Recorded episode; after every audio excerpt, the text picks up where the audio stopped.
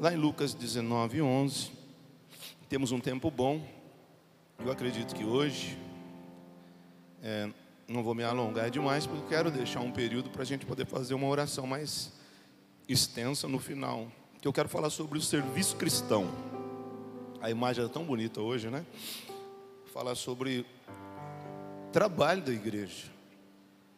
O serviço que o cristão, a partir do momento que ele entrega a vida a Jesus, ele de Deus, ele tem que fazer.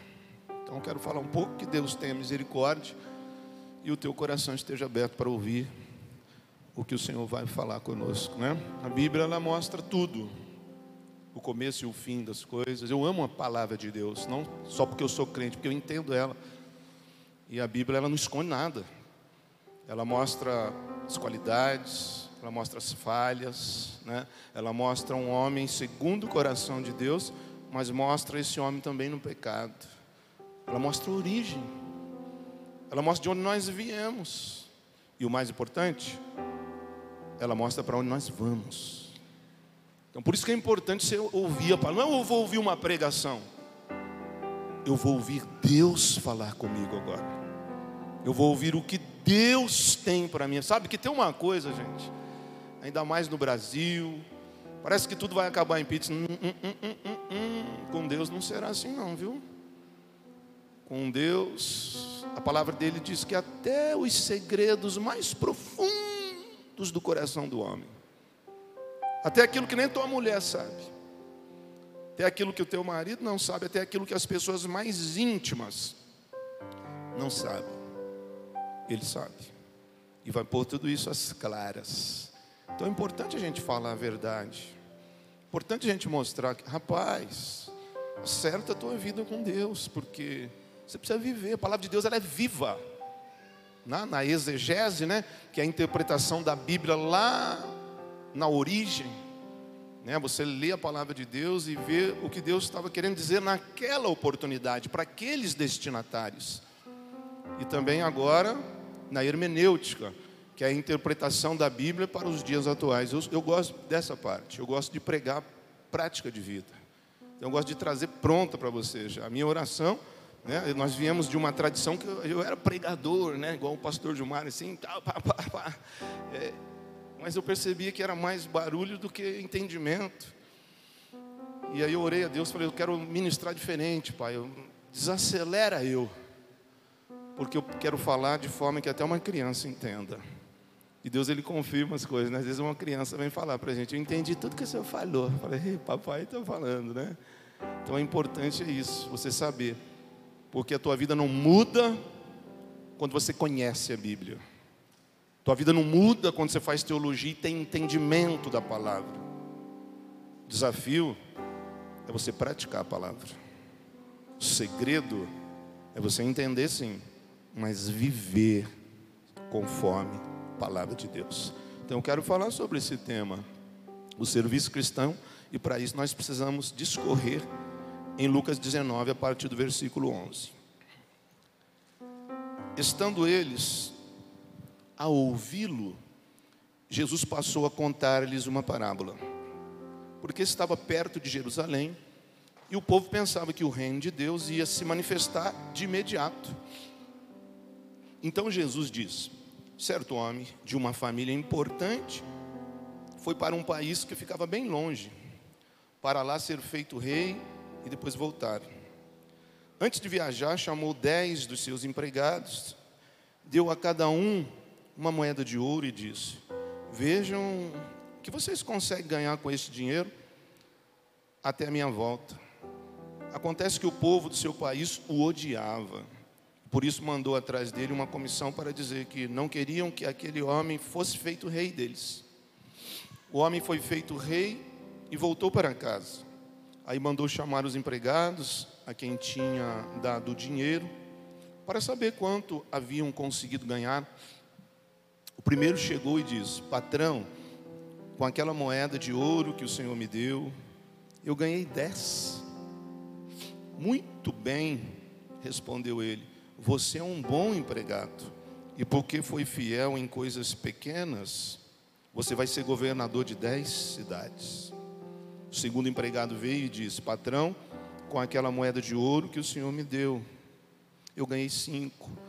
Você vai ser governador de cinco cidades, disse o patrão. E o outro empregado chegou e disse: Patrão, aqui está a sua moeda. Eu a embrulhei num lenço e a escondi. Tive medo do Senhor, porque sei que é um homem duro, que tira dos outros o que não é seu e colhe o que não plantou. Ele respondeu: Você é um mau empregado. Vou usar as suas próprias palavras para julgá-lo. Você sabia que sou um homem duro, que tiro dos outros o que não é meu e colho o que não plantei? Então, porque você não pôs o meu dinheiro no banco, assim quando eu voltasse de viagem, receberia o dinheiro com juros. E disse para os que estavam ali: Tirem dele a moeda e deem ao que tem dez. Eles responderam: Mas ele já tem dez moedas, patrão. E o patrão disse: Eu afirmo a vocês que aquele que tem muito receberá ainda mais. Mas quem não tem, ai, até o pouco que tem será tirado dele. E agora tragam aqui os meus inimigos, que não queriam que eu fosse rei deles, e os matem na minha frente. Ai, ai, ai, pastor, por que, que eu entrei nessa igreja agora? Vou começar com uma pergunta. Você vai ser governador de quantas cidades?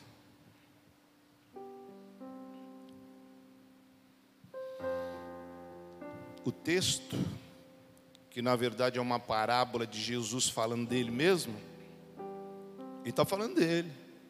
Ele está falando um homem de uma família muito importante, né, que veio e, e o povo do seu país odiava ele, é, judeu, exatamente. O próprio povo crucificou ele. Não gostaram, não aceitaram a doutrina, a palavra, o ensino. E ele disse que esse povo crucificou e que ele veio, mas ele saiu, se retirou para ir ser coroado rei em outro lugar. Está falando da vida, da história dele, da missão dele como Messias, como Deus Salvador. E ele fala que ah, ele, ele foi para ser coroado rei, mas antes ele chamou os que eram seus e deu a eles moeda, ou talento, ou habilidade, ou um dom. Ele deu. Aí ele foi. E foi exatamente o que aconteceu em Glória, quando Jesus, Jesus foi crucificado. E depois de três dias ele ficou, foi à região mais baixa da terra, libertou os cativos do cativeiro, trouxe, passou pela terra, deu as últimas considerações para os discípulos, ir por todo mundo pregar o evangelho a toda a nação, batizai-os em nome do Pai, do Filho e do Espírito Santo e fazei discípulos em meu nome. E aí ele pega a comitiva e volta para a glória. E a palavra de Deus diz que ele foi recebido em glória. Agora, o Filho de Deus, que antes se despojou da glória e veio fazer o serviço aqui, se fez carne, o Verbo se fez carne, se posicionou como nós, para morrer por nós, para que nós no futuro pudéssemos ser como Ele. Aí ele volta em glória, agora ele é recebido no céu e coroado como Senhor dos Senhores e Rei dos Reis. Coroado. Está parado aqui. No relógio cronológico de Deus, está parado aqui. Ele fez isso. Pá! Então nós estamos nessa 69 semana de Daniel para 70. Nós estamos nesse intervalo, dos 69 para 70. Para finalizar tudo. E nós estamos dessa palavra aqui que ele falou. Chamou os servos dele, abençoou, capacitou e falou: Eu vou. Só que nunca vou por aí. É, e aqui pode ser uma bênção ou um problema. Que ele está dizendo que não, eu, eu dei dom, pá, pá, tá, pá. Mas ele falou assim: Eu vou voltar. Ai, ai, ai, cara. E ele fala assim: Quando eu voltar, eu vou pedir conta do que eu dei. Então aqui, gente, eu penso assim, se o coração ainda bate, Dá tempo de desenterrar. Dá tempo de pegar o lencinho, embrulhar o talento, desembrulhar o talento, falar, eu vou negociar para o rei, porque eu sei que eu posso enganar mulher, posso enganar patrão, posso enganar pessoas, posso enganar líder, posso enganar o pastor toda a vida na igreja. Mas um dia, quando aquele, aquele lá, que é o dono, o patrão, chegar e falar assim, ó, bom servo, venha cá, mostra aí. E aí eu, não, Senhor, eu, eu, eu não fiz nada. Tô. A Bíblia mostra tudo, gente. Agora vale a pena correr o risco? A Bíblia mostra que tem gente. Ele está falando aqui é para quem está nele. Porque os inimigos, ele já está dizendo o que vai fazer, ele vai mandar matar tudo. Os inimigos, aqueles que, ó, é, que já não estão em cima do muro, eles falam: Eu não gosto de Deus. Eu não vou para a igreja nada. Que negócio de pastor, que negócio de Bíblia, que negócio meu, né, Leandro? Eu ia tomar todas mesmo, se afastar da igreja, desviar, né, sair com a mulherada, que, não é isso aí o discurso aí? É aquela frasezinha legalzinha que diz assim: importante é que você seja feliz. Assinado Satanás. Não, se você é feliz, se te faz feliz, então não é ruim. Assinado Príncipe das Trevas. Pô, meu.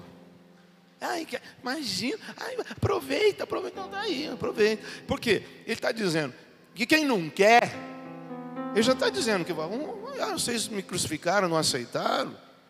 O sangue de Cristo não vai ficar sem clamar na terra. Deus dá o livre-arbítrio, gente. Você faz o que você quiser da tua vida. Você segue a religião que você quiser. Se você quiser acreditar em Buda, você acredita. Se você quiser acreditar em santo, em imagem, você acredita. Mas existe um Deus que faz o teu coração bater, que põe um, um, um líquido no teu estômago aí, que corrói até o ferro, que é o suco, né? Gástrico ali, que corrói metal, mas não corrói o próprio estômago.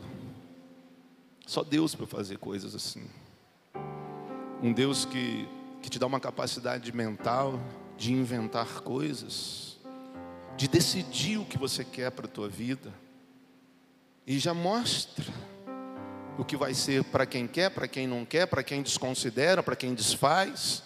Agora, cabe a nós aqui hoje que somos os servos, que estamos na condição de estarmos ligados com Ele, entender isso. Por que, que as pessoas falam que não dá? Se Ele está falando que dá. Por que, que as pessoas temam em dizer, eu não posso? Mas ah, eu, eu não posso fazer, eu não posso trabalhar na igreja, eu não posso ser líder, eu não posso, eu não posso ser, eu não posso ser nada. Se Ele está dizendo que Ele deu, que Ele deu um talento, uma habilidade, um valor, uma capacidade, só para você gastar lá fora. Sério que você pensa isso mesmo? É verdade. Que no mundo valeu tudo, você fez tudo. Chega na igreja, você aceita Jesus. Aceitei Jesus agora. Agora tá bom. Pode ser uma mão Leandro, pode ser uma mão Beto. Aleluia. Não de pé fica para adorar. Aleluia. Ai, pula, pula. O que, que é isso? Vamos batizar? Não estou preparado. Vamos na oração? Ah, muito cedo. Vamos ser líder? Não é para mim. Aqui. É quem vai, é, vai ouvir aquele lá. Mal empregado se apresenta. Aí, irmão. Sério mesmo que você vai correr esse risco? Tão bom estar tá aqui, cara. É tão bom ofertar a nossa vida para viver por aquele que morreu por nós. Difícil para você? Difícil para mim. Difícil para ele, para ela, para ele, para difícil sempre. Isso quem decide é você, a parte dele, ele já fez. Vamos ver por que, que o servo que o servo não não quis? Porque essa parábola é um panorama da vida do crente. essa parábola que Jesus contou é, um, é, é uma amostra da igreja, de quem é de Deus, de quem pode fazer alguma coisa relevante na vida de alguém. Porque o contexto aqui é que ele acabou de sair da casa de Zaqueu. Então por que, que Jesus conta essa parábola? Ele acabou de sair da casa de Zaqueu. Então Zaqueu era uma pessoa fora do céu. Zaqueu era um homem odiado pelo povo de Deus. Os judeus odiavam Zaqueu. Por quê? Porque ele era publicano. E o publicano era o quê? Era um judeu que trabalhava para o Império Romano. Então ele pecava duas vezes, né? Porque o povo se sentia traído. Uma pessoa do povo foi para trabalhar para o Império Romano para cobrar tributo ainda. E a Bíblia fala que eles cobravam sempre a mais. Ó, o IPTU quanto que é? 50? Dá 70. Por isso que eles eram ricos. Então eles roubavam. E diante do povo de Deus era uma categoria de gente odiada. Eles não odiavam, eles odiavam aquilo, porque esse cara é nosso, ele nos traiu, ele trabalha para o inimigo. E aí Jesus entra na casa desse cara e faz algo maravilhoso lá, porque Zaqueu se arrepende. Porque Zaqueu, quando. É, é linda a passagem de Zaqueu, porque Jesus falou, Zaqueu, der, fala o nome dele, porque ele conhece. Nunca viu. Deu um um impulso no coração de Zaqueu. Eu, Jesus está passando aqui em Jericó. Aí, aí, eu quero ver ele. Corri, ele era baixinho, tamanho muquinha, Zaqueu. Desse tamanhozinho assim. Eu quero ver Jesus, quero ver. Pulando, pulando, quero ver Jesus. Quero, aí vai lá e sobe no banquinho para ver Jesus. Fica lá em cima, porque senão não consegue nem ver a igreja. Não vai tocar teclado aqui. Aí sobe lá na árvore e, já... e Jesus olha para ele e fala: Zaqueu, desce, porque eu vou na tua casa hoje. Aí Zaqueu deu um pulinho do banquinho, uh, foi alegre para casa. E aí Jesus entra na casa dele.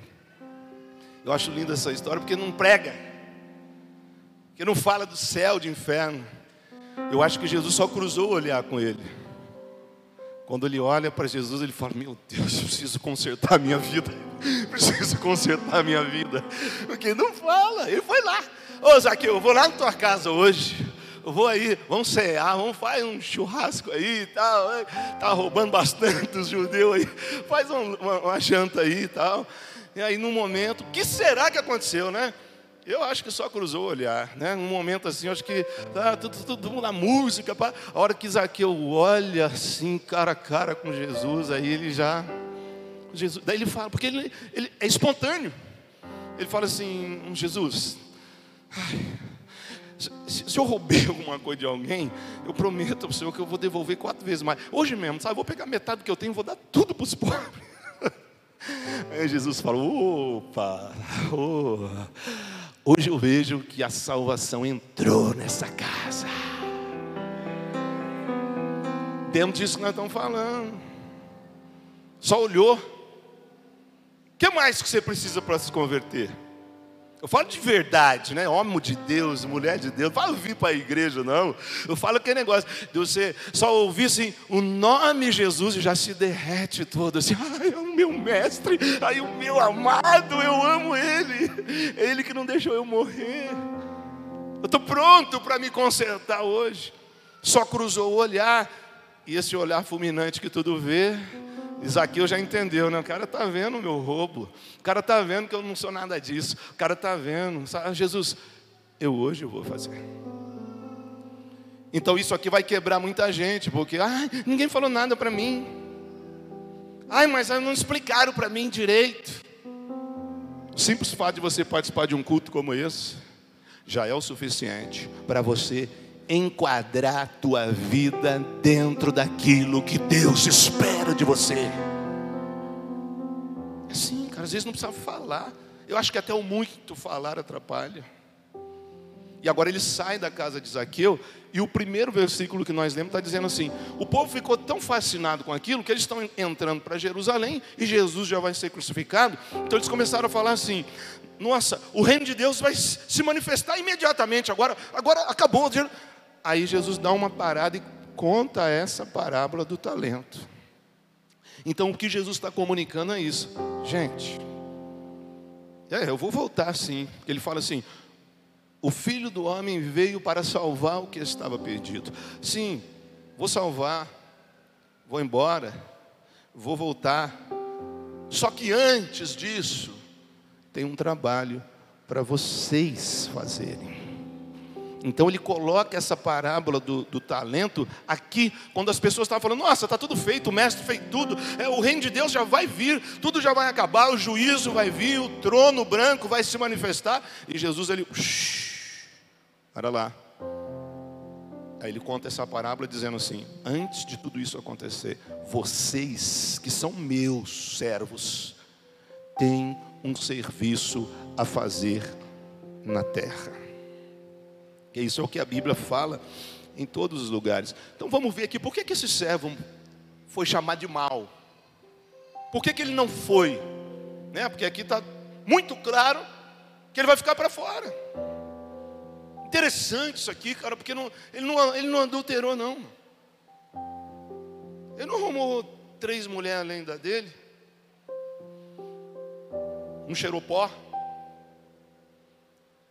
Não quebrou as coisas não foi mentiroso, só porque ele não fez aquilo que era para ele fazer, na posição que ele tinha de servo de Jesus Cristo. Ficou fora. Então vai ser embaçado para ganhar essa aqui com o advogado e no tapetão. Vai dar. Olha porque que ele ficou fora. O versículo 20 e 21 está dizendo assim: ó. Ah, eu embrulhei no lenço e escondi, porque eu fiquei com medo, tive medo do Senhor. Então aqui está dizendo por que, muita gente não faz, porque tem medo. A neurociência, que é a parte da, da ciência que, que lida só com o cérebro, com o sistema nervoso, que que é especializada só na área da mente, dos pensamentos, na parte cerebral. Ela diz que, que o medo é um mecanismo do nosso cérebro que se manifesta na hora do perigo. É, funciona como um mecanismo de defesa. Porque quando nós estamos assim, com, com, ameaçados, ou estamos passando por um perigo, o nosso próprio corpo já, já libera essa sensação de medo. Então o medo, ele é um sente uma sensação de alerta, uma sensação de que nós estamos assim na iminência de ser atingidos física ou psicologicamente. Então, o medo nos arma. Então é engraçado que todo medo que tem, eu tenho medo de avião, eu tenho medo de escuro. Por que ter medo de escuro? Porque eu não, porque eu não consigo ver o que está lá, então não sei o que vai acontecer. Então gera um medo. Tenho medo de avião, porque eu estou lá, não tem segurança. E se acontece alguma coisa? Eu, eu gosto de ficar onde eu estou seguro. Tenho medo de falar em público, porque ah, eu morro de vergonha. Se a pessoa olhar para mim, eu já não consigo falar. Então, não importa qual é o tipo de medo, mas todo medo tem base nisso, fisiologicamente, em nós. Todo medo ele é uma defesa, assim, um aviso de que algo ruim está para acontecer conosco. E diante do medo, tem três reações que nós tomamos. É porque quando vem o medo, aumenta o fluxo de adrenalina no nosso sangue. Nossa respiração fica mais rápida, os nossos sentidos se aguçam, então o corpo se arma. Então a gente tem três reações. Primeira, lutar e fugir. Ou o terceiro caso, que o que eu vi aqui foi muito forte. Quem está dizendo isso aqui é a neurociência. O terceiro caso que acontece no medo, as duas primeiras reações é você luta contra o medo ou você foge do medo, dessa aquela sensação. Mas tem um terceiro caso, que quando aquilo que está nos causando medo não é algo que ofereça o perigo que quando esse medo é ilusório, olha isso, que quando esse medo vem de algo que, que não é um perigo real, e aí a gente nem foge e nem luta, mas a gente acostuma a nossa vida e o nosso corpo com aquele medo, e a gente daí é, é, é, é assim, é, uma, é um escape de comodismo. E aí você acaba se acostumando com aquilo e vira um ciclo vicioso. Você se habitua naquilo e quando aquele negócio que, que causa medo em você, você não corre e você não enfrenta, você disfarça, finge que não é com você. A neurociência diz isso. Mas o problema está justamente aqui, porque quando a pessoa ela opta por essa terceira reação, é aí que começam os problemas. Porque quando a pessoa finge que não é com ela, porque quando a pessoa não enfrenta o medo e não foge do medo, mas ela, ela não tem reação diante do medo, ela, ela, ela, ela deixa a vida dela se acostumar com aquilo. É aí que vem sofrimento e frustração. Isso não está na Bíblia, não. Está na ciência. Confirmando o que Jesus está falando. A própria neurociência está dizendo que essa terceira reação é a mais perigosa que tem. É melhor você correr, falar que não quer nada com Deus, ou então você enfrentar e dizer que Deus está contigo. Porque se você pegar o teu talento e esconder, fingindo que não é nada com você, é aí que o problema vai aparecer. Incrível isso, né? Até agora a ciência está provando as escrituras. E tem muita gente que optando pela terceira reação, fingindo que não é comigo. Eu não sou possível para isso, não. E dando desculpa de que não sabe falar, dando desculpa que não tem habilidade na oratória, dando desculpa que a casa é pequena, dando desculpa que mora longe, dando desculpa que é muito corrido, dando desculpa que não tem tempo. Quer dizer, coloca todo tipo de medo, esquece de um medo só. Que esse é o medo que a Bíblia diz que nós temos que ter: medo do que Deus vai fazer no final de tudo. Porque a própria palavra de Deus diz assim: oh, você não tem que ter medo de nada não na vida, viu? Não tem que ter medo dos outros que matam o corpo. Não tem que ter medo de bandido, não tem que ter medo de ninguém. Mas antes tenha medo daquele que depois de morto tem o poder de lançar a alma no inferno. Então esse, esse servo aqui, ele apresentou, sei lá qual foi o tipo de medo dele. Só que ele esqueceu do medo principal, né? E tinha que ter medo daquele que deu o talento para ele. Porque ele vai prestar conta, ele vai pedir a prestação de conta. Qual é o teu medo? O que, que te põe sentado? Não agora, mas na vida, mas no chamado mas no sangue que limpou os teus pecados, mas no perdão que já está sobre a tua vida. Porque eu, eu falo de bênção, falo de cura interior, falo de muita coisa, só que talvez essa seja a palavra mais importante. Porque o que adianta você conseguir um bom emprego? O que adianta você galgar e conquistar os teus sonhos? Realizar os teus planejamentos de vida, se naquele dia você ouvir mal servo, eu te dei alguma coisa, porque você correu, porque você escondeu, porque você pôs a culpa na família, por que você pôs a culpa na igreja? Nenhuma estava bom para você, nenhum pastor serviu para você, nenhum tipo de doutrina serviu para você. Por quê? Ah, Senhor, mas é que então nós temos muito. Né? Um dos traumas nossos aqui, dessa nossa geração, é o trauma emocional. Assim como eu aqui, eu acredito que muita gente foi criado sem uma referência boa. Eu não vim de família cristã. Eu tudo aprendi isso aqui com os tombos da vida. Eu, eu sempre conto, a gente vem. Eu queria ser jogador de futebol, queria ser, não tinha referência. Eu não tenho, eu, na época não tinha um advogado na minha família. Não tinha um médico na minha família, não tinha ninguém com faculdade na minha família.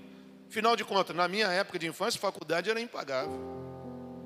Passagem de avião, ha, e nós vamos tudo viajar aqui, ó. 15 supervisor, que a maioria vai tudo viajar. Nós, tudo em maio agora, nós vamos viajar. Vamos participar de uma conferência lá em BH, lá vai ser maravilhoso. Porque agora nós tem dinheiro para pagar passagem de avião, em nome de Jesus. Agora, outros tempos, né?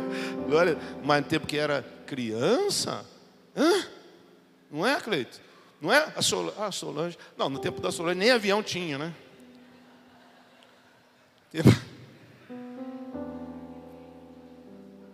Sabe como uma pessoa de 80 anos faz quando vai dormir? Ou seja, nós viemos de uma infância tão castigada, gente, e não, não tínhamos referência. O que sobrou na nossa vida foram muitos traumas, de não receber o amor devido, de não receber palavras de afirmação, de aprovação. Vai dar, meu filho, vai dar, eu vou, te, eu vou orar, vou pôr a mão na tua cabeça. Vai... Não, então vem. Daí você faz tudo de errado na vida.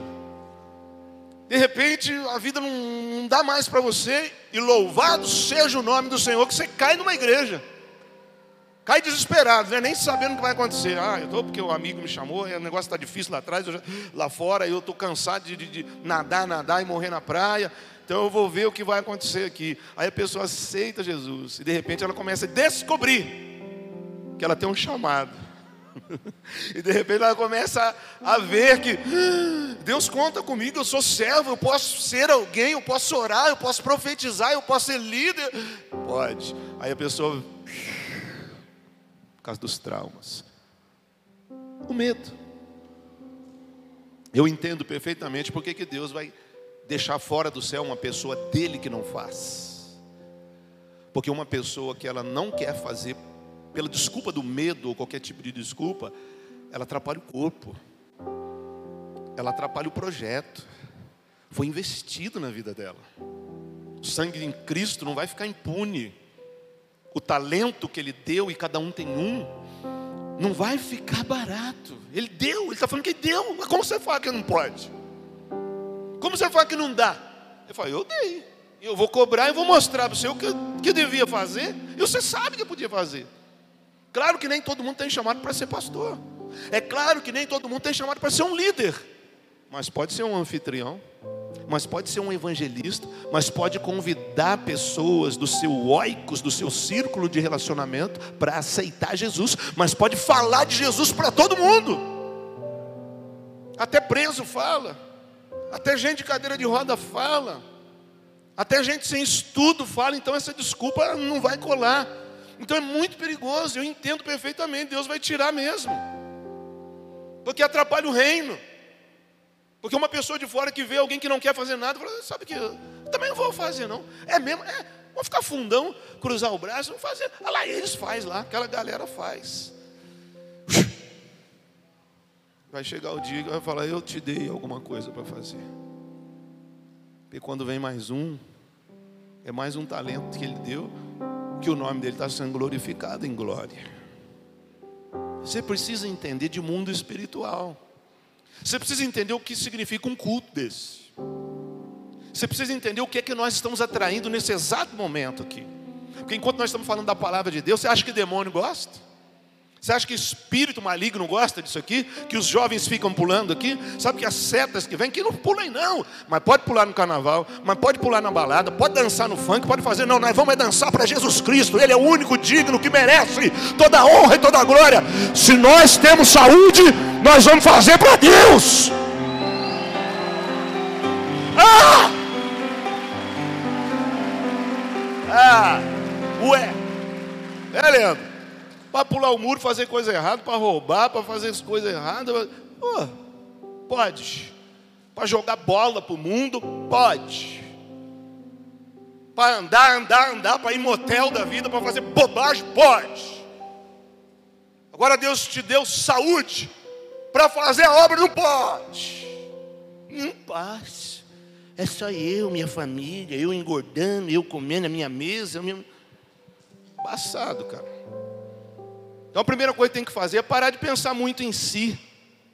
Porque o crente de verdade, ele nem pensa nele, ele pensa primeiro nos outros. Porque o amor que Deus está cobrando dele não é que ele seja amado, mas que ele dê amor aos outros. Você não veio aqui para ser amado, você veio aqui para mostrar que você tem amor para amar os outros. É sair da igreja, ninguém ama, mas a obrigação bíblica não é você ser amado, é você amar o próximo. Onde você está lendo isso? Por isso que vive frustrado. O Beto não me ama. Oh, mas você ama ele? Ninguém me visita. Você visita alguém? Mas, eu não... mas você faz isso para alguém. Agora começa a fazer se o teu coração não se enche de alegria, não se enche de Deus, porque você está cumprindo a palavra dele. É assim, cara. Vai ter que fazer. Essa palavra aqui, gente, é serviço cristão. É para gente que vai ser salvo. Ou vão ter que rasgar essa parte da Bíblia? Porque quando nós estamos fazendo coisa aqui, nós estamos atraindo sobre esse lugar, e a glória de Deus não fica retida em paredes, ela se espalha em todos os lugares. Nós estamos fazendo bem para Caraguatatuba, cara. Ou você acha que é onde está fazendo centro de macumba, que as pessoas estão invocando demônios, que as pessoas estão chamando espíritos malignos, estão invocando a força das trevas. O que, que fica na cidade? Aumenta o número de motel, aumenta o fortalecimento do tráfico de drogas, criminalidade. É tudo isso que traz. E aí, quando você cruza o braço e enterra o teu talento, é isso que você está comunicando no mundo espiritual eu não quero nem saber. Aí você está tá abrindo mais boteco, está saindo tiro aí nas periferias, se gente está morrendo, se meninas, adolescentes aqui em Caraguatatuba, eu sei muito bem que eu estou falando, de 15 anos, 14 anos, são estupradas quase todo final de semana. Você não vai ver em BO, porque as famílias têm vergonha de fazer, que tem um espírito de estupro aqui nesta cidade. Ah, falei. É isso que você está comunicando. Porque você não entende o que é você abrir uma célula, você fazer alguma coisa, você está lá lutando, não deu certo hoje, não dá, certo, não dá certo semana que vem, mas alguém você vai pôr no céu, alguma coisa lógica e óbvia para Deus você vai fazer, tem condição. Você acha que, a, a oração faz o quê? Quando você está orando, quando você, bom, a gente ora aqui no domingo, a igreja fica cheia. Eu sei que é difícil, cara. Você trabalhou a semana inteira. Você trabalhou para quem? Para você. Agora, quando você vem orar de manhã, você está fazendo o quê? Você está usando o teu talento e trabalhando para o reino de Deus. Ai, pastor, ai, o pastor precisa me ver lá, senão ele fica me cobrando. Não, cara. Glória a Deus, sou eu que estou cobrando. Porque quando seu coração parar de bater, é o patrão que vai te cobrar. Não, não, tenho. É, é uma longe. Começa muito tarde a oração. Que hora que é? 5 horas da manhã? Não, 9. É, é muito tarde ainda, é muito cedo ainda para mim. Domingo. Quando você está orando, você está atraindo e buscando sobre a tua vida e a glória de Deus, quando ela vem sobre alguém, ela manifesta nos outros. Quando você vê o batismo no Pentecoste, pegou as pessoas lá fora, eles correram para ver. Ah, tá tudo bêbado, tá tudo. Não, isso aqui é a glória de Deus. Mas ele está falando uma enrolada, aquilo ali é língua dos anjos, é língua do Espírito Santo, é língua do céu, pecador. Você não aguenta, você não sabe o que é. Quer dizer, toca a vida das pessoas quando você está atraindo as coisas de Deus. Você sabe o que representa um, um, um, um trabalho do mundo ali? Quando traz um, um, um cantor ali que vai falar, é, cantar apologia ao crime, que vai xingar a mulher, desculpa falar aqui de vaca, as músicas estão assim, que vai falar, um, chamar a mulher de cachorra, chamar. É isso que estão falando. O que está atraindo para a cidade? Igual ontem o celulão, de novo está de parabéns, que vai lá, esse jovem todo e canta bem alto aqui, ó. Caraguatatuba é do Senhor Jesus. A glória de Deus vai descer nesse lugar. Você acha o quê? Trabalhando para o reino de Deus. Ah! Dá vontade de pular, dá vontade de dançar, dá vontade de correr. Oh, meu Deus. Por que, que Sodoma foi destruída, gente? O que, que ele estava fazendo lá? Orando? O que, que Sodoma estava fazendo? Nem pode falar. Então, quando um, um lugar está fazendo coisa que Deus não gosta, o que, que eles estão atraindo para eles? Você acha que, que o demônio, os demônios querem que a igreja cresça? Quando a gente está falando aqui, e você fica assim, ai, eu eu não vou. Quem que está falando com você? Não é o Espírito Santo. Aqueles comentários que você vê ali, pós-culto, aqui não, outro lugar, né? Tal. Ai, você vai na igreja, é, só quer que você seja líder lá. Quem está falando é Deus ou é o Satanás?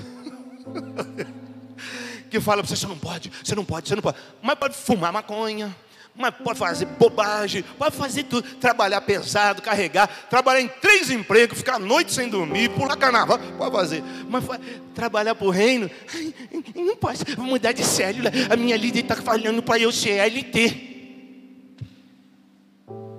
LT significa um líder em treinamento, ensinando a orar, ensinando a abençoar os outros, ensinando a atrair a glória de Deus, ensinando a você ser um bom servo, fazendo o trabalho do reino de Deus.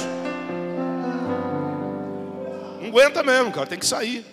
Que a palavra de Deus diz que quem é de Deus ama ouvir a palavra de Deus, mas quem não é, foge. Entendeu? Dura, né? Foi exatamente o que falaram para Jesus, mas é dura a tua palavra. Ele falou assim: vocês, vocês querem ir embora, pode ir embora. Porque para entrar no meu reino, você tem que abrir mão dos teus comodismos. Então você precisa entender o, o que significa abrir mão e não fazer o que Deus está mandando. Porque quando você está fazendo um serviço para o reino, você está atraindo as coisas de Deus para esse lugar. Quando nós estamos fazendo culto aqui, pesado, irmão. Igual nós fizemos, vamos pular, que nós decidimos quebrar tudo hoje, vamos fazer todo mundo pular. Será que Deus se alegra? Será que Deus fala assim para o diabo? Que o diabo vai na presença de Deus para acusar os filhos de Deus, né? Ele fala assim: olha lá em Caraguatatuba, 10 a 0 para nós, Satanás. Os jovens estão livres, os jovens estão cheios do Espírito Santo, os jovens estão dançando para mim. Os jovens disseram: tchau, mundão, tchau, carnaval, tchau, balada. Eu vou pular é lá eu vou pular para Jesus Cristo, eu vou pular dentro da casa de Deus. Uhul! Ai, ai, ai, ai, ai. É, ué. Então, quando vier essa seta aí, meu, eu vou ficar aqui no fundão, que vou ficar... Eu vou fazer nada. Você fala assim: não, eu vou trabalhar para o reino, eu vou lá na frente, vou lá, eu vou lá na frente, vou lá, porque quando eu pulo, eu estou trazendo anjos para a cidade de Caraguatatuba. Os demônios têm que sair, o mal tem que sair, e Deus vai curar o meu corpo físico, a minha mente, o meu espírito. Ai, ai. Oh, meu Deus. Oh, meu Deus. Tanta coisa, viu? Oh, oh, tô cheio de Deus, mas tô ficando fraco. Eu só, eu só dou começo, Eu já vou deixar um banquinho aqui, eu só começo. Ah, porque a palavra de Deus fala que a força está nos jovens. E nós já estamos passando a juventude, né? Então a gente só começa, a gente só põe fogo na fogueira vocês vão até o fim daí, ó. É assim mesmo. É essa igreja que vai ficar até Jesus voltar. Na verdade, Deus ele está trabalhando a nossa personalidade há muito tempo. É só você entender que tudo que acontece na tua vida, eu estou falando para você que é de Deus, tá? Tudo que acontece na tua vida é um teste para você. Não sai nada fora do, do, do coisa de Deus, não. Você está falando se ele vai cobrar você lá, não foi? O que, que você fez? O que, que você fez? Ah, não fiz, ou fiz tal. Ele sabe cada dia. Ele conhece até o que está escondidinho. Então ele está trabalhando. Tudo que aconteceu com você é livramento, ensinamento. Ele nunca perdeu o controle da situação. Está ali. Então por isso que ele está falando assim: eu vou te colocar para fora do, da minha casa, do meu céu, porque você não quis fazer, eu te dei segurança. Eu disponibilizei a polícia do céu para te proteger. Para que serve anjo, gente? Para ficar assim, ó Ficar anjo da guarda? Não. Anjo. anjo. A Bíblia está dizendo que anjos são espíritos ministradores. Para quê? Para trabalhar em prol da vida dos que hão de herdar a salvação. É a polícia do céu. Porque um 90 nem sempre vai chegar a tempo. Porque um 90 está chegando muito atrasado. E atende. Estou no perigo aqui. Manda, mas peraí, Senhor. Acalma aí. Aonde que você está? O bandido levou meu celular. Mas essa polícia do céu, quando você fala assim, tem misericórdia. Antes de você falar, o anjo já, já está aqui protegendo, livrando, abençoando, te guardando. Mas só para quem é trabalhador do reino. A Bíblia diz isso.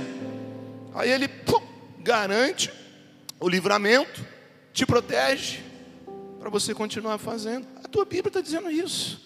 São espíritos ministradores que trabalham em prol daqueles que hão de herdar a salvação, daqueles que têm o um nome no livro. Então, tomar cuidado, porque o que enterrou esse rapaz aqui Não foi o diabo.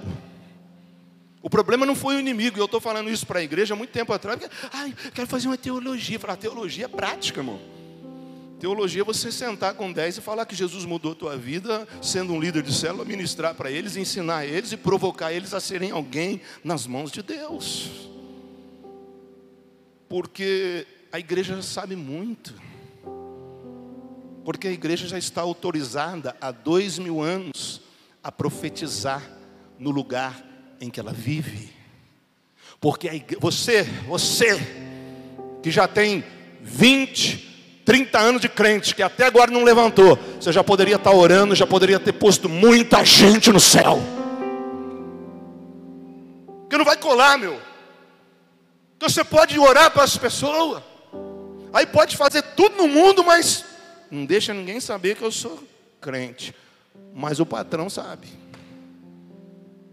E o que vai sobrar é essa frase ruim que ninguém quer ouvir. Cara. Não, não, peraí, senhor. Eu estava lá na DAC, lá, estava.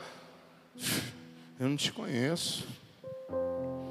Deus está trabalhando na nossa vida há muito tempo. Sabe por quê?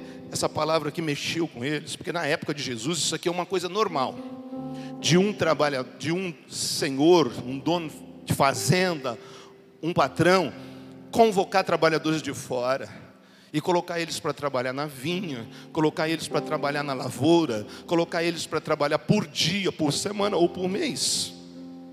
Mas ele pagava só lá no fim. Então o trabalhador vinha, tomava conhecimento do que era para fazer, trabalhava. Então logo ele terminasse a jornada de trabalho, ele ia no patrão e recebia. Só que Jesus falou assim: agora comigo é diferente. Eu já paguei antes. Não está acontecendo nada na minha vida. Não, não está acontecendo nada, não. Só o teu nome está no livro da vida, você está perdoado, você tem anjo cuidando da tua vida, Deus está te cobrando, o Espírito Santo quer encher o teu coração, quer usar a tua vida, porque Ele já pagou antes. Como vai falar que não dá? Ah, você está falando de galardão. Galardão vai receber quem faz. Mas ele não está devendo nada para ninguém. Ele já deu antes de você começar a trabalhar. Então, pega o lenço, desembrulha ele, pega a tua moeda e começa a desenvolver um trabalho que venha dar honra e glória ao aquele que te salvou, cara. Porque senão você vai arrumar um baita de um problema na vida. Porque Deus não deve nada para você. E falo com você também que, que parou, que estacionou, que o inimigo colocou uma estaca na tua vida, você não sai do lugar e continua dando desculpa. Talvez esse seja o exato momento para você recomeçar. Porque foi assim, comigo foi assim. Com Elias foi assim. Elias, um momento na vida dele, ele achou que tinha acabado tudo. Ah, já fiz fogo descer do céu, já matei os profetas de Baal e de Azera, agora estou sendo ameaçado, fugiu, abriu mão da obra. Por quê? Medo. Medo de Jezabel. Olha lá, ah, não, não aguento mais essa vida. Vou embora, vai, pá, pá. E aí andou, andou, andou, andou, 40 dias, 40 dias, entrou. Aí Deus veio falar com ele. Olha o papo, Elias, o que fazes aqui? Aí você vê o discurso de Elias: Ó oh, Senhor, mas só eu que estou trabalhando, eu só eu de profeta, só eu que sou supervisor. Eu, quem lá não faz discipulado? Isso não faz. Só eu que estou trabalhando, eu estou fazendo isso aqui, e derrubar o teu altar, e matar todo mundo. Ai, estou cansado. Sabe o que Deus fala? Elias, o que é que você está fazendo aqui? Ah, Senhor, mas eu duas vezes. Ah, mas porque eu, só ficou eu, todo mundo, ninguém quer fazer mais nada, só eu que limpo igreja, só eu que estou fazendo. Não dá. Aí sabe o que Deus fala? Nem entra no assunto. Deus nem responde. E olha, que o que Elias estava falando tinha algum sentido. Que realmente ele estava ameaçado de morte. Realmente ele estava cansado, desgastado mas Deus nem ligou. Aí Deus fala assim para ele: Elias, baixa a bola, levanta daí, vai ungir Azael como rei da Síria, Jeú como rei de Israel, e vai ungir Eliseu como profeta no seu lugar. Porque aqui comigo ninguém fica sem trabalhar. Deus está dizendo para ele: Elias, se você quer parar, problema é teu, mas a minha obra vai continuar. Legal, né? e real. Deus está dizendo assim: se você quer parar por tua conta, amém. Glória ao meu nome, louvado seja eu. se você quer parar por tua conta, amém. Mas a minha obra vai continuar. E obra grande porque quando ele está falando assim, vai ungir Azael, rei da Síria, ele está falando assim: a minha igreja tem poder não só de fazer célula, a minha igreja tem poder de orar pelas nações, a minha igreja tem poder de abençoar o lugar, a minha igreja ela é capacitada por mim e pelo meu espírito para mudar o ambiente onde se trabalha, onde se estuda, onde se vive. A política pode depender de nós, as coisas, as posições importantes da sociedade pode depender de nós, se nós começarmos a fazer aquilo que Deus nos deu autoridade espiritual para fazer.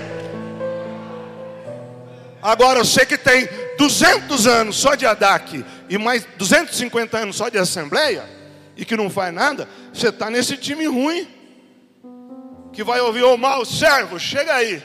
Oi Senhor, por que mal? Porque você não fez nada. Então tomar cuidado, gente. Palavra real, remédio ruim que cura. Em nome de Jesus, cara. Como você quer gastar sua vida só para essa vida? Como você quer justificar que a vida não foi legal para você? A nossa infância foi muito legal, ao mesmo tempo também não foi legal, porque nós não entendíamos do que nós falamos hoje. Mas nós demos uma chance para Deus. Porque no pior momento da minha vida eu achei que tudo tinha acabado. Eu fiz, não, meu testemunho todo mundo aqui conhece. Eu era terrível na cidade. Até matei gente. E um dia,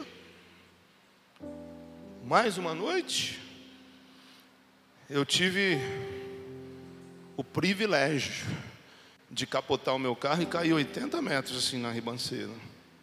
Quilômetro 115 das, das 55 indo para São Sebastião, no ponto mais alto. Caí lá embaixo. Depois do meu acidente, colocaram uma defesa lá. Caí lá, matei a pessoa que estava comigo, mais um. E eu fiquei preso nas ferragens. É, então ali para mim acabou. Eu falei, achei que ia morrer, três horas da manhã, chovendo. Só que tinha acontecido um fato na minha vida. Alguém já estava insistindo muito para eu ir para a igreja. E sabe o que mais aconteceu? Eu tinha ido na igreja, já alguns meses atrás. Sentei lá no fundão, quero nada com nada, vim aqui, nem sei porque eu estou aqui. Mas o pastor falava, parece que era comigo. E aquele negócio, eu falei, meu Deus do céu, e, sabe, chorando sem saber. Não acredito que rolou uma lágrima. Eu chorando na igreja, meu Deus, se alguém me vê, o que está acontecendo comigo, cara?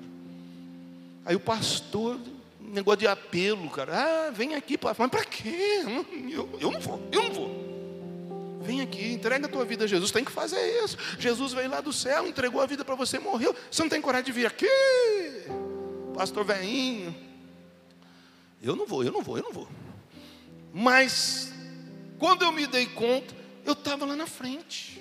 Ó, gente, eu tinha 31 anos de idade já. Tarde, hein? Apesar que não faz muito tempo, né? Foi um monte.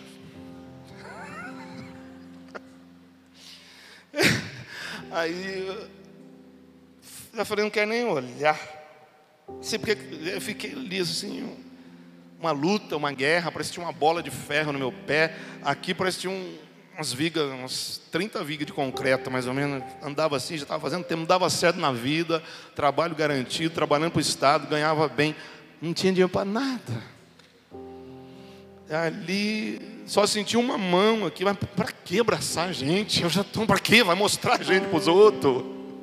Mas quando não sei quem me abraçou lá, entrou alguma coisa tão gostosa na minha vida. Parece que foi quebrando aquela bola de ferro, aquela corrente, aquela vergonha, aquele medo, aquele peso, aquela angústia, aquela timidez, aquele negócio. Foi saindo tudo, as vigas de concreto foram dando lugar a um alívio gostoso que vinha de cima. Eu comecei a chorar, eu já estava escandalizando ali já.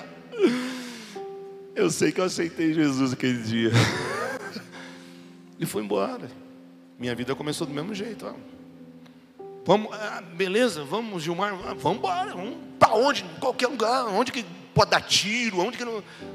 E aí foi onde aconteceu o acidente. Então, o cara morto do meu lado e eu ali nas ferragens, eu achei que tudo tinha acabado para mim. Mas aquela atitude que eu tinha feito alguns meses atrás estava valendo ali, ó.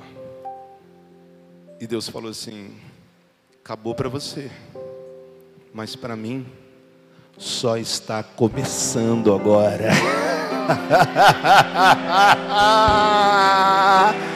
oh, como eu te amo! Glória ao teu nome por aquele acidente, meu papai querido, dono de tudo, eu te amo. Mas eu tive que tomar uma atitude. Estava só começando, cara. Eu achava que estava acabando, tinha acabado, acabou. Aí Jesus falou, deixou claro, não, acabou para o mundo. Mas para você só está começando. Assim como Deus está falando com alguém aqui. Acabou para o mundo. Vamos começar comigo? O relógio começa a contar hoje para a tua vida. Eu estou falando para você que é filho de crente, eu estou falando para você que já tem igreja há muito tempo, que já está enterrando bastante. Hoje Deus manda te dizer: desenterre esse talento, porque o meu tempo contigo começa nessa noite. Diz o Senhor. Ah! E eu estou vendo Deus restaurar muita gente que para mim já estava fora. E agora chegou o teu tempo. Porque você não vai conseguir fugir disso aqui. Sabe qual que é o maior pecado do mundo? Meu? Qual é o maior pecado do mundo, na tua opinião? Pode falar. O quê? Não aceitar Jesus, qual que é o maior pecado do mundo? Hã? Blasfêmia contra o Espírito Santo. Qual que é o maior pecado do mundo? Adultério. Qual que é o maior pecado do mundo? Mentira pornografia, homicida, homicídio. Sabe qual é o maior pecado do mundo? O pecado de Adão. Porque no pecado de Adão, toda a geração humana, toda a raça humana foi atingida por esse pecado. E agora o mais importante, sabe qual foi o pecado de Adão? Adultério? Mentira? usando droga. Sabe qual foi? Desobedeceu o que Deus tinha mandado ele fazer.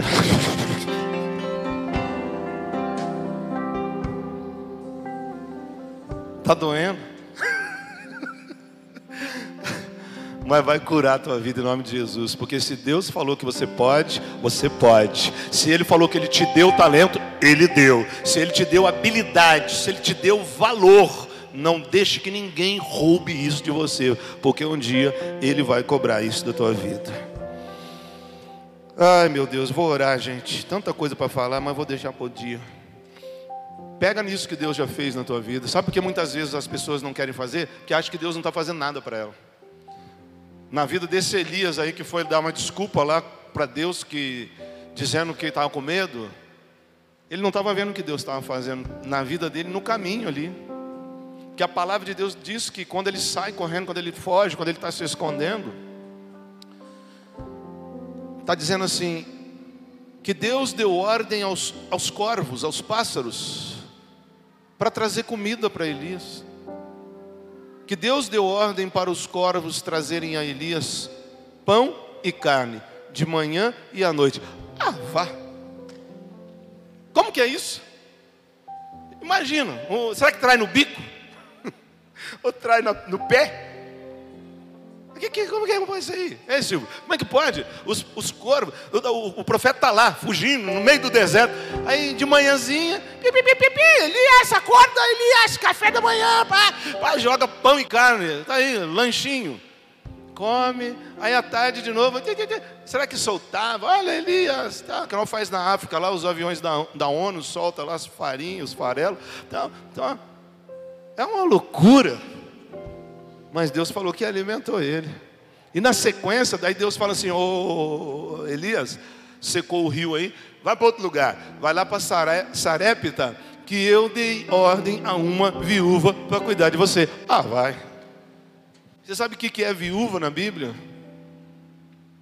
Sabe o que significa viúva na Bíblia?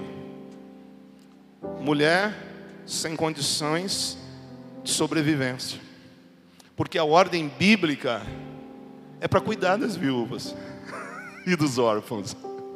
Então a recomendação de Deus já é que as viúvas têm que ser cuidadas, que as viúvas têm que ser ali, tem que dar cesta básica, tem que ajudar ela, é ordem. Você viu o que aconteceu com Ruth, que era viúva, quando voltou lá da terra de Moab, o que ela foi fazer?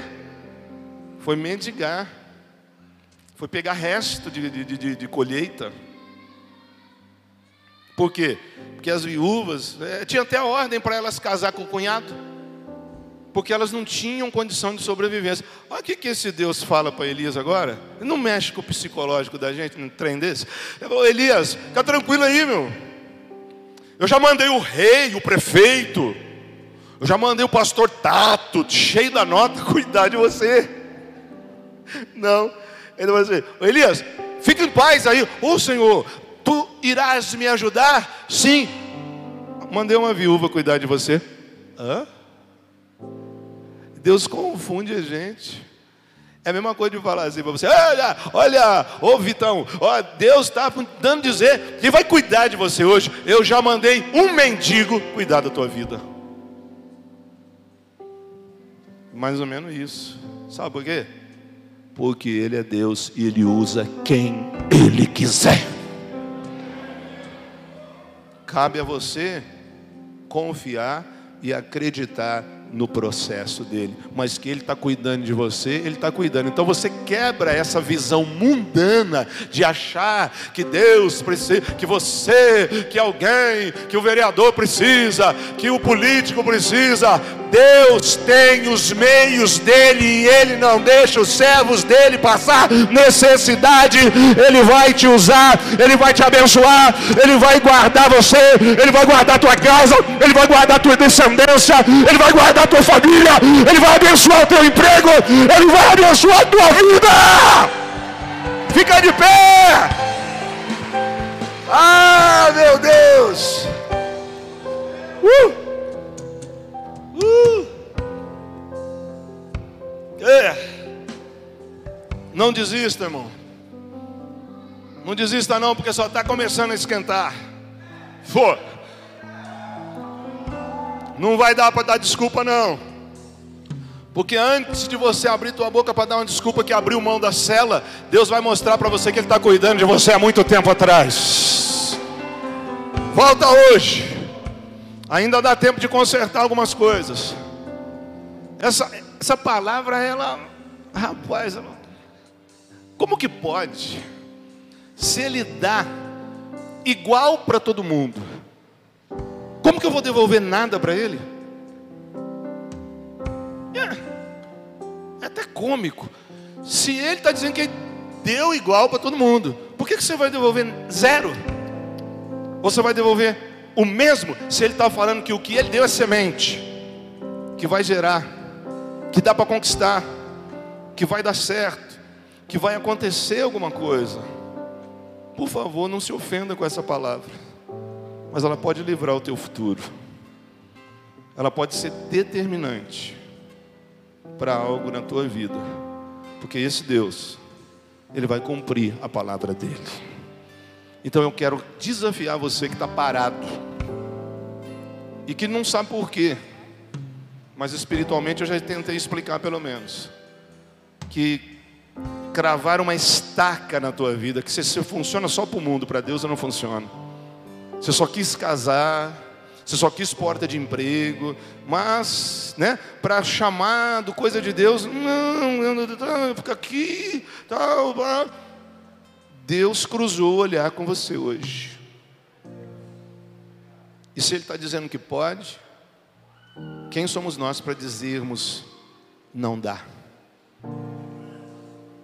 Deixa Deus começar com a tua vida hoje. Vem cá, vou orar por você. E o que aconteceu comigo? A bola de ferro vai ser despedaçada.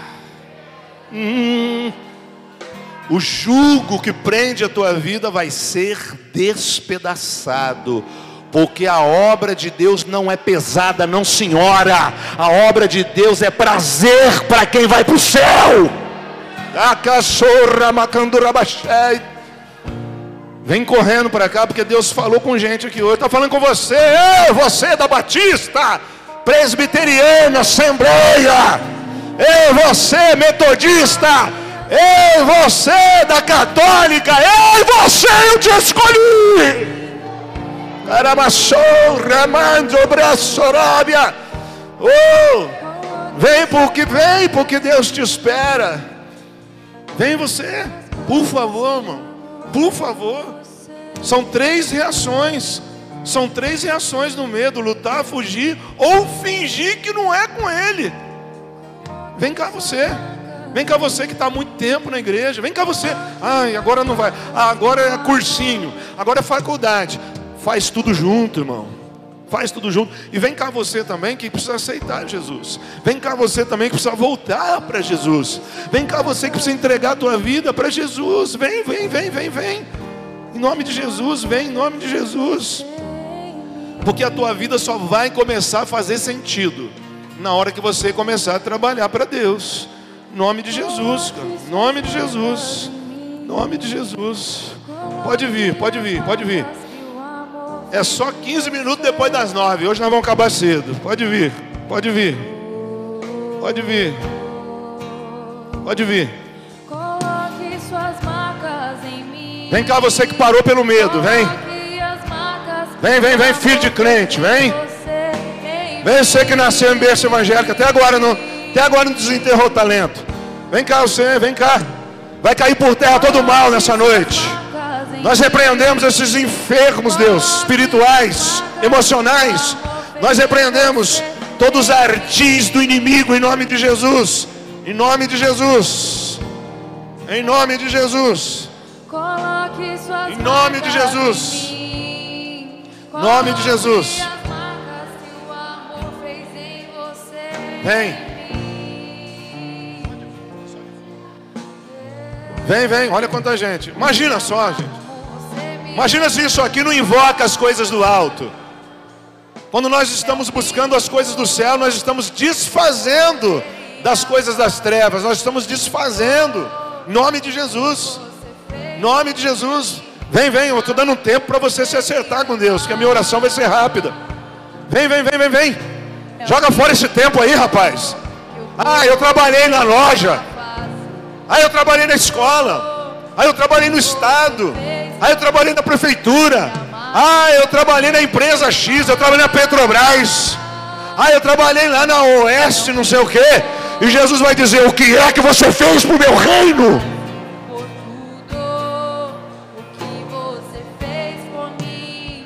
Oh! Oh! Oh! Oh! Vai orando aí, isso. Vai orando, vai chorando. Se acerta com Deus, Ele perdoa você nessa noite. Ele perdoa você nessa noite. Ele perdoa. Ainda dá.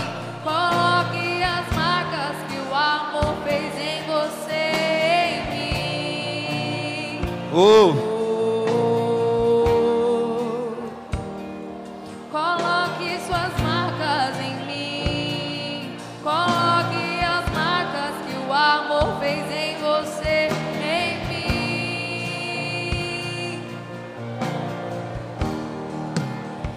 Amar como você me ama. É o mínimo que eu poderia fazer por tudo o que você fez por mim. E amar como